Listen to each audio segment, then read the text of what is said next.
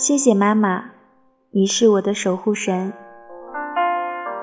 有些话想说很久，面对你却不好意思开口。小时候我总是什么都对你说，因为只有你包容我所有的任性。